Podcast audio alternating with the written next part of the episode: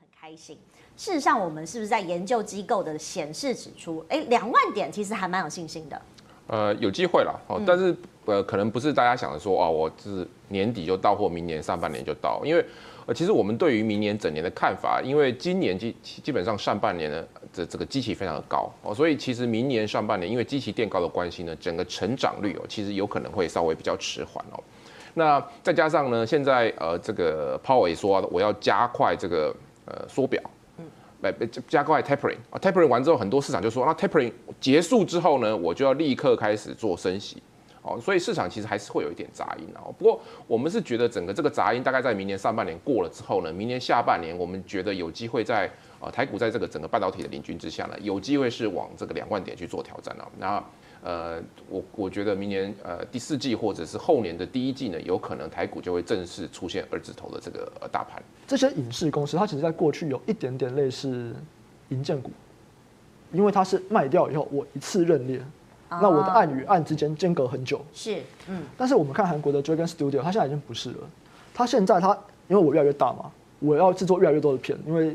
以前我的片是固定的，对不对？就是我电视台几家，反正我档期就是那个样子。对，就是同一个制作团队去做。现在是好多个制作团队同时进行不一样的内容。而且我影视平台我要上几个都可以。嗯。所以在韩国那边，他们已经是同时制作很多片了。是。我们会在想，哎，未来台湾有没有机会也变成这个样子？我们将影视制作公司，它同时的发片量变多，它的获利可以变得更平滑。对。那像百玉数码是一家，那另外一家可能就是这个友松，也是一个台湾的新贵公司。啊、嗯，有松可能就是比较 local 一点点的，对不对？没错，因为他以前做的是综艺节目。是，嗯。可是综艺节目很不赚钱。我们去看友松的财报，我们会发现说，友松基本上他赚钱都还是戏剧了。那他底下现在有一间子公司，目前就是在做戏剧哦，包含说他去年在认列了这个《无神之地不下雨》。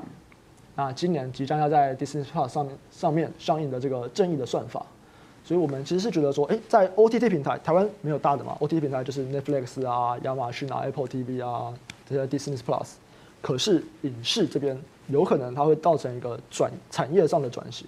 我 OTT 平台进来，将整个产业跨足海外的进入门槛下降，这件事情有可能会让台湾的影视产业更容易出去出去，然后会有一个结构性上的变化。那时候很多很多人不看好台积电，说，哎。台积电这个，它只能卖给苹果哦，所以调降台积电。我说这看法是错的，为什么？因为苹果也只能跟台积电买啊，哦，它不是独卖而已啊，它是独买啊。那独卖跟独买两个其实两个其实都是站在一个一样的这个 negotiation power 的的的等级上面哦。那这个是对苹果，台积电对苹果以外的公司那不得了，台积电就是老大嘛，哦，你要你只能跟我买嘛，哦，那你说三星会不会上来，Intel 会不会上来？我觉得这个。